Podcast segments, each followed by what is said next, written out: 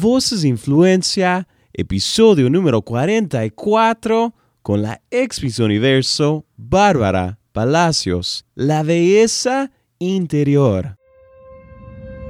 Eso no va a llevar a un proceso positivo, porque todo el tiempo que perdemos buscando esa belleza física, la deberíamos estar utilizando buscando la belleza interior, que esa es mm. la que verdaderamente va a permanecer en el tiempo. Hola querido amigo, querida amiga, bienvenido y bienvenida a tu programa Voces de Influencia transmitido por tu cadena de enlace, una imagen que viene desde lo alto. Yo soy tu anfitrión Joshua Galdes y qué gran honor, regalo y privilegio poder acompañarte de nuevo. Muchísimas gracias por escuchar el programa donde quiera que nos estés escuchando. Muchísimas gracias.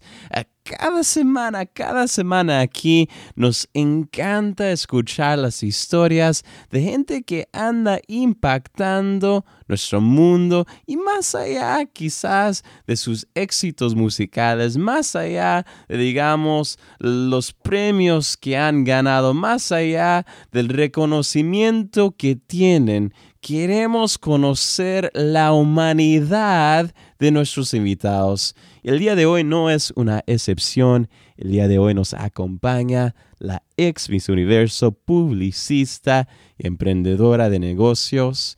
Y además de eso, también autora, Bárbara Palacios. Ella nos cuenta cómo de niña encontró a Jesús. Y además de eso, también tocamos muchos temas muy relevantes el día de hoy, acompañándonos aquí en Voces de Influencia, Bárbara Palacios.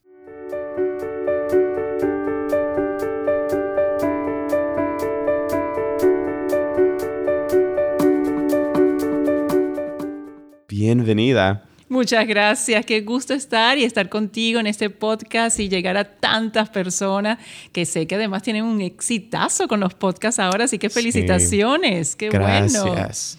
Ah, a, toda la gente, quizás hay gente que te conoce como Miss Universo, quizás han, leído alguno de tus libros o asistido a alguna de tus presentaciones, pero aquí nos encanta escuchar las historias de nuestros invitados y si eh, nos vamos hacia atrás en el tiempo y pudiéramos conocer a Bárbara de niña, ¿dónde creciste? ¿Dónde naciste? ¿Cómo no? Bueno, yo nací en Madrid, España, porque mis padres en ese momento eh, trabajaban y estudiaban allá, pero antes del añito y medio eh, fuimos a Venezuela.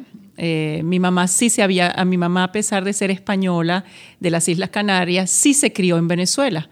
En caso de, de, mi papá, no, él se formó en España y creció en España. Entonces mi madre se forma como actriz en España, se conocen, se casan, nazco yo en 1963 y antes de tener un año o año y medio eh, deciden irse a Venezuela porque era el momento del boom de aquella Venezuela eh, que tenía muchas oportunidades y sobre todo para el extranjero y para en el área de ellos, en la parte artística. entonces así como mi país, donde crecí, donde me formé y tuve también la oportunidad de, de tener pues mi nacionalidad como venezolana, porque todo niño que entraba antes del año y medio, pues te daban tu nacionalidad como venezolana. Y como venezolana soy, así me siento y he representado a mi amado país, eh, pues siempre con el mayor orgullo y con el mayor respeto.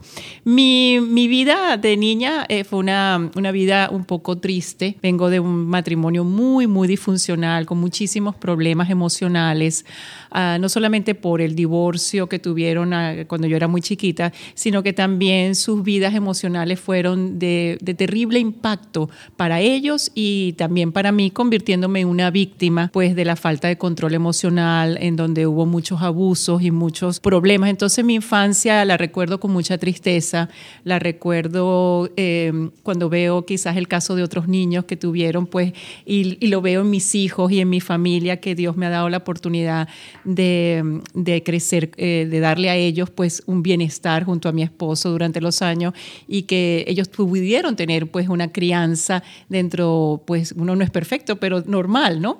Y sobre todo con la bendición de, de no sufrir de esos problemas emocionales.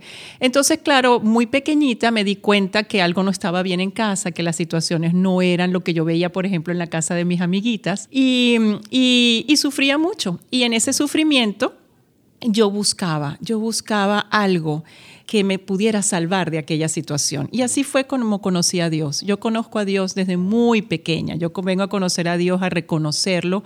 Y no porque fuera a la iglesia, porque en mi, familia no era de ir a la iglesia, pero empiezo a escuchar, oigo, realmente no sé cómo llega la palabra Dios a mi vida. Posiblemente también en la familia lo nombraban o, o uno iba a la iglesia. Sobre todo, recuérdate que hay muchas personas que se dice cristiana, pero va a la iglesia quizás una vez al año, en Navidad y ya está. Entonces, entonces fue así como empiezo a oír de Dios y quiero irme a vivir con Dios. Entonces mi desesperación y muchas veces en la noche mi mamá me tenía que despertar porque tenía pesadillas y en donde yo decía quiero irme a vivir con Dios, yo me quiero ir a vivir con Dios. Y esa es una historia, una anécdota que mm, mi mamá en su desesperación y tratando ella misma eh, siempre reconoció sus problemáticas, siempre me pidió perdón, siempre estuvo tratando de que yo no sufriera de las mismas consecuencias del descontrol emocional. Ella misma me advertía que todo aquello era muy penoso, pero ella no lo podía controlar. Y yo era muy chiquita para ayudar a mamá. Entonces ella me puso en conexión, por ejemplo, con iglesias y llamábamos muy tarde en la noche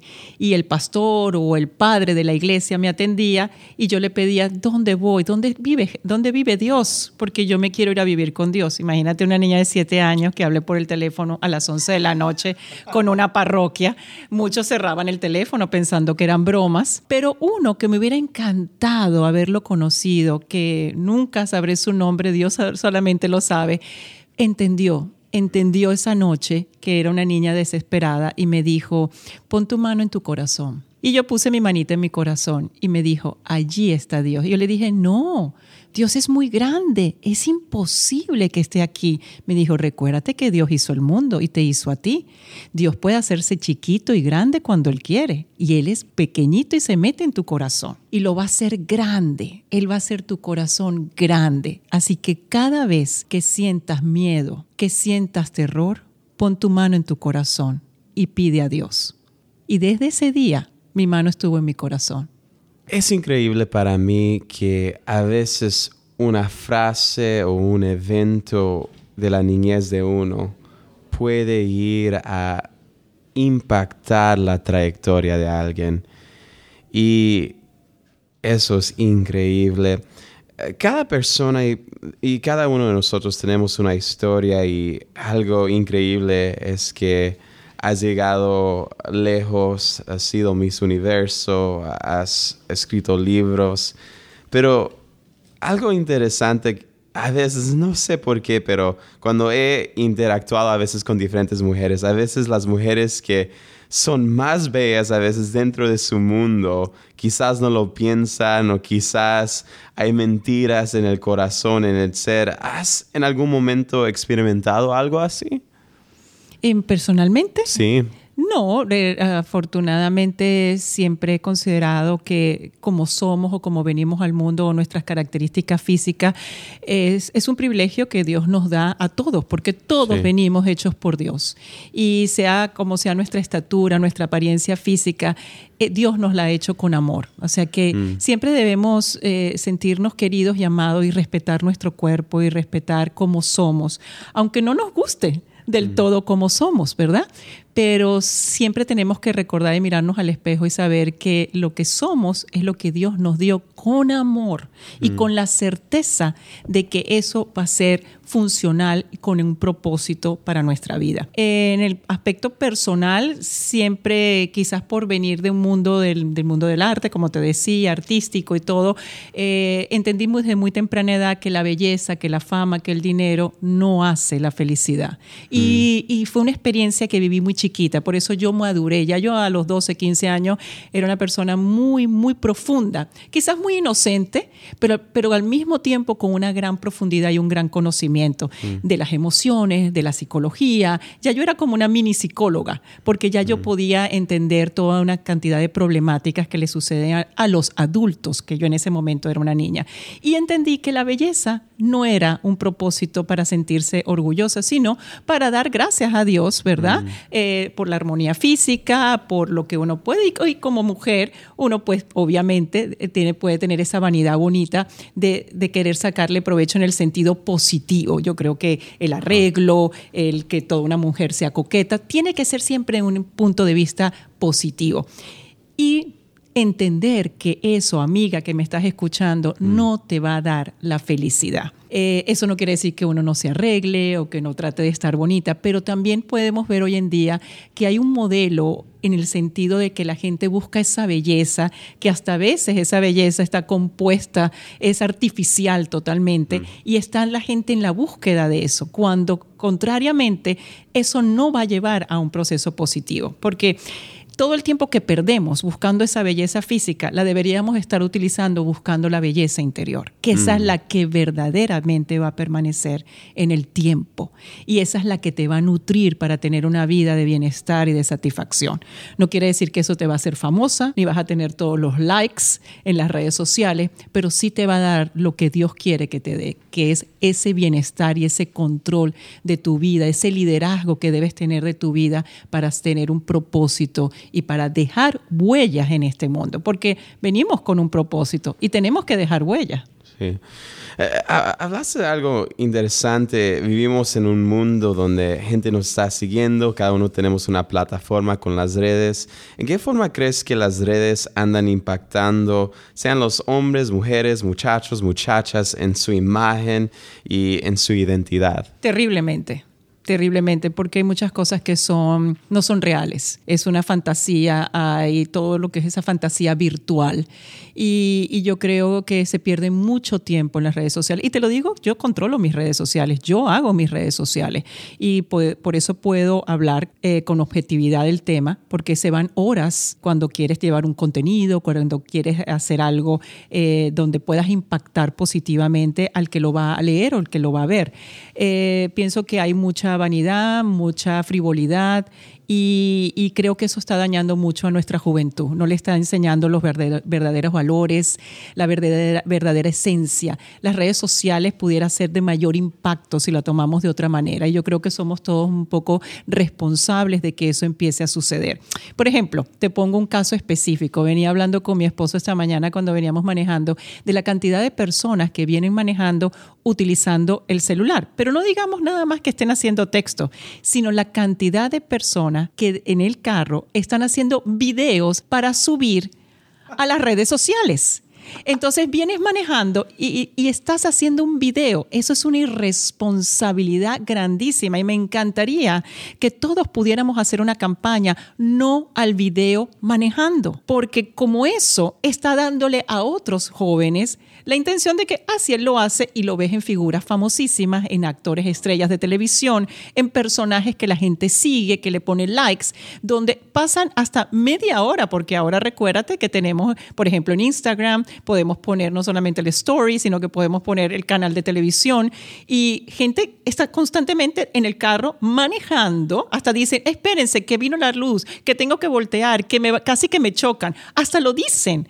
Y eso me parece de una gran irresponsabilidad y como eso, muchas cosas que verdaderamente yo creo que todos tenemos que reflexionar.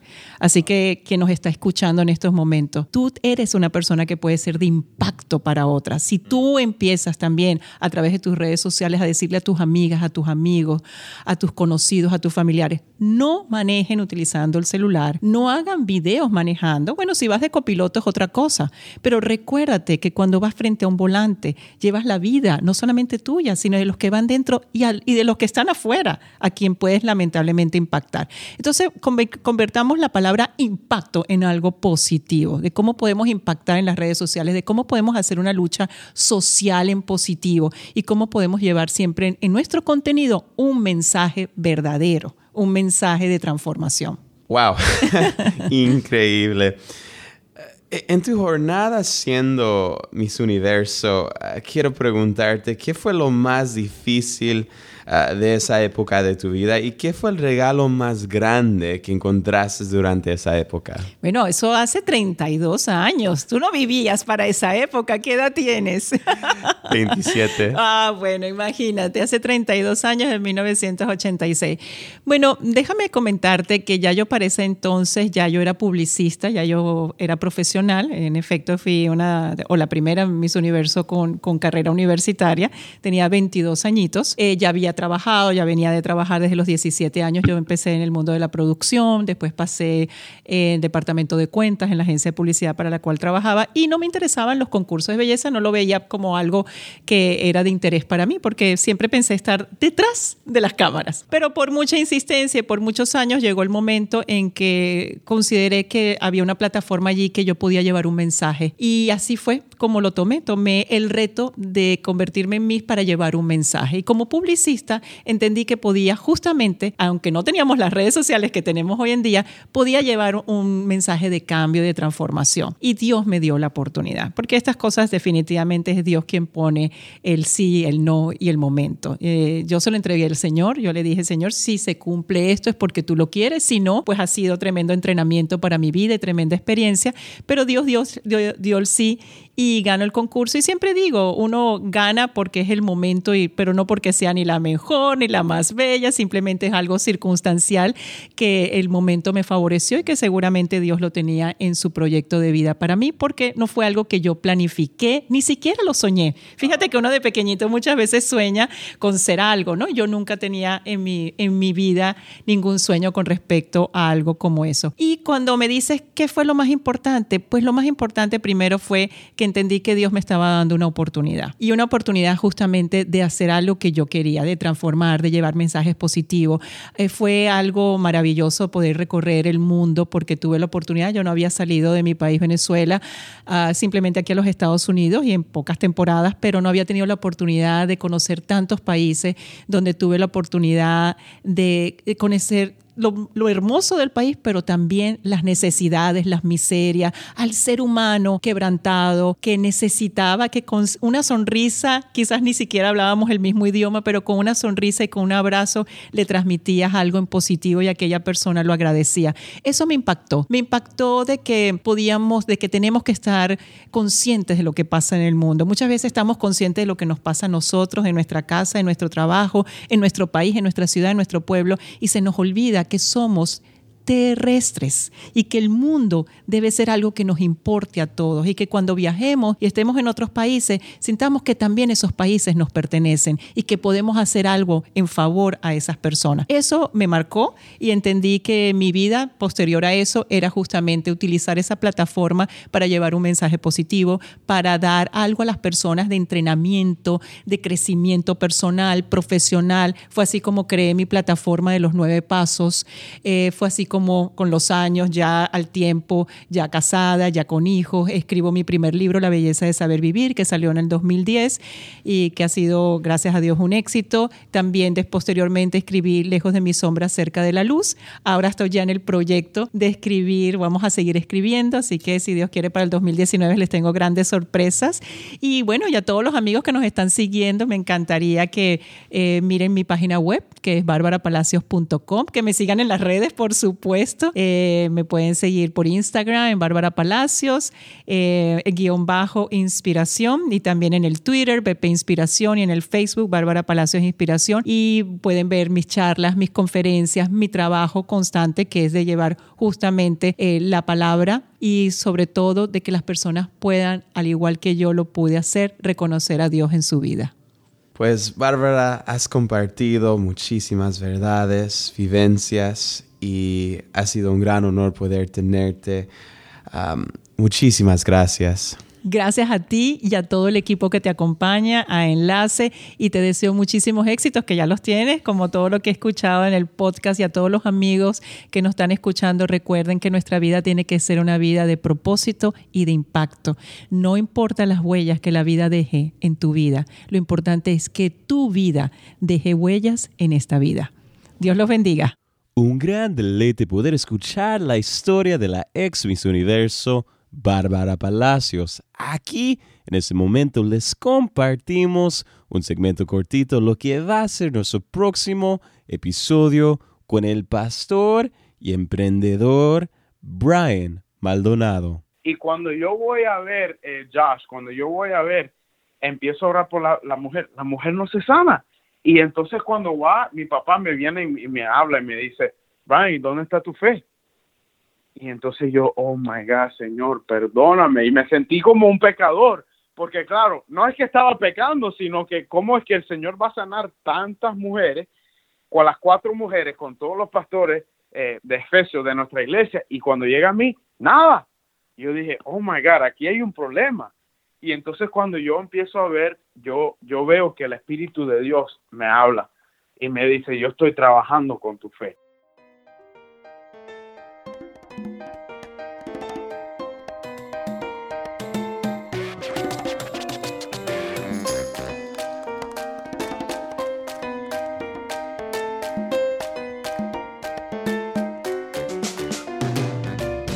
Querido amigo, quisiera tomar este momento para agradecerte a ti por escuchar este programa. Es un gran honor y privilegio acompañarte cada semana.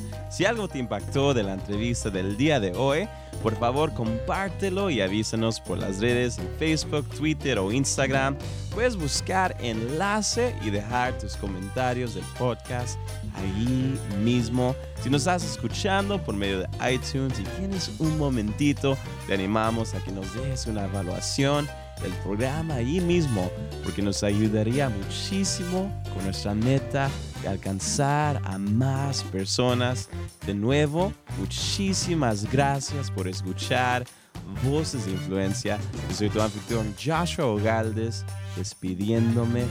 Hasta la próxima, mi querido amigo. Un fuerte abrazo de todos aquí en Enlace. Que Dios te bendiga.